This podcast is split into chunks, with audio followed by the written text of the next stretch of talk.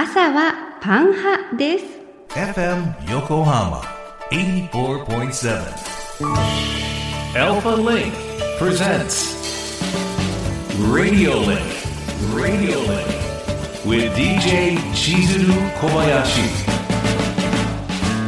小林千鶴がお送りしています FM 横浜アルファリンク presents RADIO LINK ここからは物流モノシリンクのお時間です。知ると誰かに話したくなる物流業界のいろんなトピックスを深掘りしていきますさて今回は素敵なゲストをお迎えしておりますパン大好き俳優としてご自身でも木並のパン宅配便というパンのサブスクサービスを手掛けていらっしゃいます俳優の木並遥さんですよろしくお願いしますよろしくお願いします。こんにちは。こんにちはいやこの番組はい。えー、っとね1年と5ヶ月ぐらいやってるんですけれども、俳優さんゲストをお迎えするの初めてあ、そうなんですか。なんですよ。もうドキドキの記念すべき。はい回でございます。まず木並さんのプロフィール。はい。簡単ですがご紹介させていただきます。1985年生まれ大阪出身の木並さん。第1回ホリプロニュースターオーディションのグランプリをきっかけに芸能界デビューされます。映画20世紀少年への出演で注目を集めてその後もドラマ勇者ヨシヒコのシリーズや舞台海辺のカフカなどの話題作に出演されました。プライベートではパンシェルジュ検定2級を取得するほどのパン好きで木並とパンの本などの著書も書かれていらっしゃいます。それこそねここ最近バラエティにもよくはい。お出になるのを見かけてまして、あはい。うんうんうん。それでねパンのサブスクもスタートされているということなのでこちらははい。また後ほど詳しく聞かせてください、さあ先ほどもちょっとご紹介させていただきましたがその第1回ホリプロニュースターオーディションでグランプリを受賞ということですがはい。オーディションを受けたきっかけ芸能界に入ったその経緯みたいなものを教えてください。えっと、私は大阪出身なので、うんうんうん。あの、初めて見たのは多分、3歳とか4歳とかの頃に、うん。宝塚歌劇団を見て、ほうほうほう。で兵庫の方の。はい、兵庫の、あの、宝塚にある宝塚歌劇団を見て、その、初めて見たのがベルサイユのバラで、その時にもう、幼稚園児ながら衝撃を受けまして、なんてこのきらびやかな世界だ。特にベルサイユのバラっていう作品は本当にこう、お姫様とか、うんうんそういうフランス王宮の世界なので、とにかく華やかできらびやかで、私もあの羽を背負って大階段を降りてきたいっていう夢をもう持って、そこからもうバレエを習ったり、日本舞踊を習ったり、声楽を習ったりっていう、こう宝塚歌劇を目指す道を歩き始めました。そうだったんです、ね。そうなんでです。だけど、うんうんやっぱりその、宝塚歌劇団って本当にその狭き門というか、ドキュメントとか見たことあります。そうですねうんなんかやっぱり無理だなって途中でどっかで気づいて、うんうんうんちょっと実力も足りないし、花もないし。どうしよううかなみたいな。まあでも本気で入れるとはもともと思ってなかったので、まあ、あまあなんか記念受験みたいな、一回だけしようかなぐらいな軽く考えていた時に、ええええそのまあもともとそのドラマを見るのも好きでテレビのドラマで何かこうきっかけにオーディションを受けたいなって思って本当にそれも絶対受かんないよっていう記念受験みたいな感じで受けたらあ受かっちゃったみたいな感じです。なんかそんなライトな感じだったんですね。ライトっていうか、うんまあもともと本当に夢は夢だけど、うんうんうんうん本当に夢って叶うものと思ってない夢というか別にな叶えようとしてる夢じゃないというかなんだろ夢を叶えるために私こんなことしましたこういう努力してきましたっていう確固たる夢じゃなくて、うんなんだろうなんかお金持ちになりたいとかテレビ出たいとかって子供の時って誰でもそういうふわふわした夢って持ってるじゃないですか。ありますねっ。ていうレベルでしたね。へえ。絶対私は女優になるみたいな感じではなかったですね。まあなんか、うんうんうん慣れたら素敵みたいな。でも絶対なれないよね。みたいなくらいにしか考えてなかったですね。でもそういった幼稚園の頃からそういったスクールとかにも通われて、はいはい。っていうことはされていたんですね。してました。だからそういうのは好きでしたね。ミュージカルスクールに通ったりとか。ただ下手でしたけどね。全てにおいてすごく下手でした。でもさちゃんとそのチャンスを手にして憧れの世界へこう飛び込むのがすごいなと思ったんですけれども、そんな中ではい。実際にデビューされました、はい。ご自身が今までこうお仕事する中で大変だったこと嬉しいことたくさんあったと思うんですけど、はい。なんか印象的なエピソードって何かございますか？全体でですか？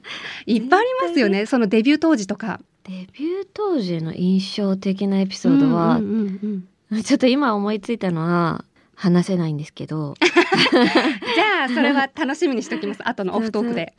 印象、なんかでも結構私、なんだろう、順風満帆とは言わない、うん。言えない、そのなんだろう、なんかこう、バババババって、こう、登ってきたタイプじゃなくって、うんうんうんうん。なんかこう、伸び悩んでいたというか、ええあもう、もともと自信のないタイプの人間なんですけど、やっぱり入ってからもやっぱりお仕事が続かなかったりとか、うん。オーディションに受からなかったりとか、やっぱりお仕事がこう次に次にってこう連鎖していかない？っていう状態が、やっぱりすごく10代、20代前半の時に自分のすごく繊細な時期じゃないですか、うんその時期って。そうですよね。そういう時はすごくしんどかったっていう思い出はありますね。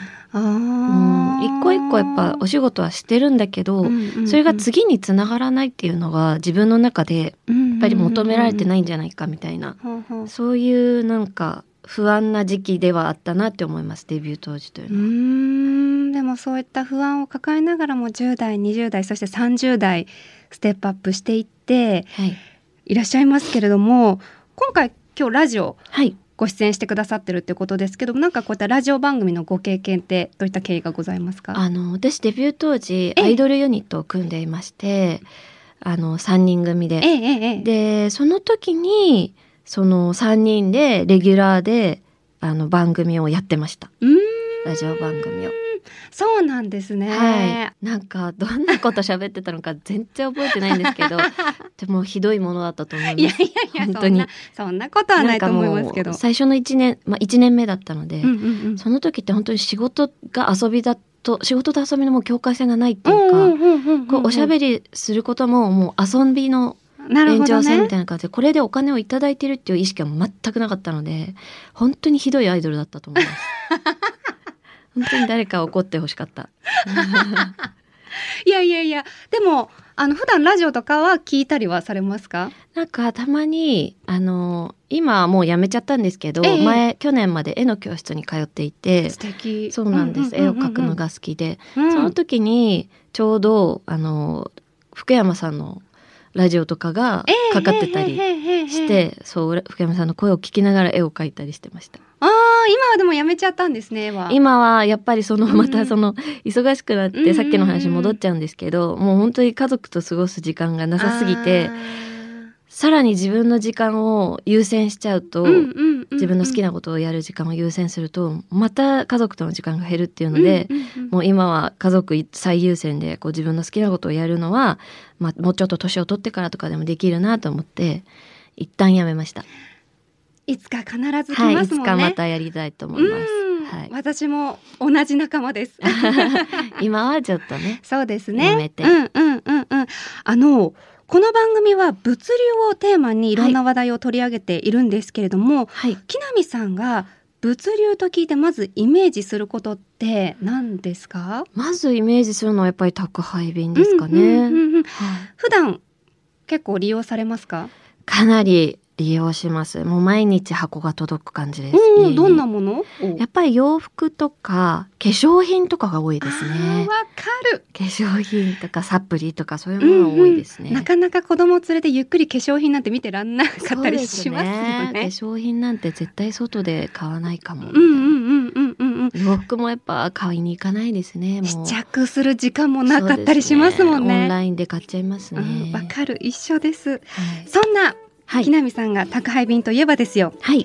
手掛けていらっしゃいます木南のパン宅配便はい。こちらどんなサービスになっているのか教えてください、はい。こちらはですね、私がセレクトしたパン屋さんのパンが、冷凍された状態でうん月に1回、あの皆様の元に届くというサブスクサービスになってます。はい。このパンを冷凍するって結構難しい技術なんですけど、特別な冷凍技術を使用しているパンフォーユーさんという会社の方と協力していただいて、焼きたての香りだったり食感だったりっていうのが保たれた状態のパンが冷凍で届くので、はい。もうとっても素敵なサービスになってます。いやもう子供からお年寄りまで嬉しいお届け物ですね。そうですねね。えしかもこう全国のパン屋さんに、うんうんうんうんあのご協力いただいているのでやっぱりその遠出できない時間がないとかだったりとかっていうのでやっぱり毎月サプライズでどのパン屋さんから届くのかわからないので、それはい、いろんなパン屋さんから「あ今月はもうなんか福岡からえ北海道から」みたいなちょっとこう旅行気分を楽しんでもらえるような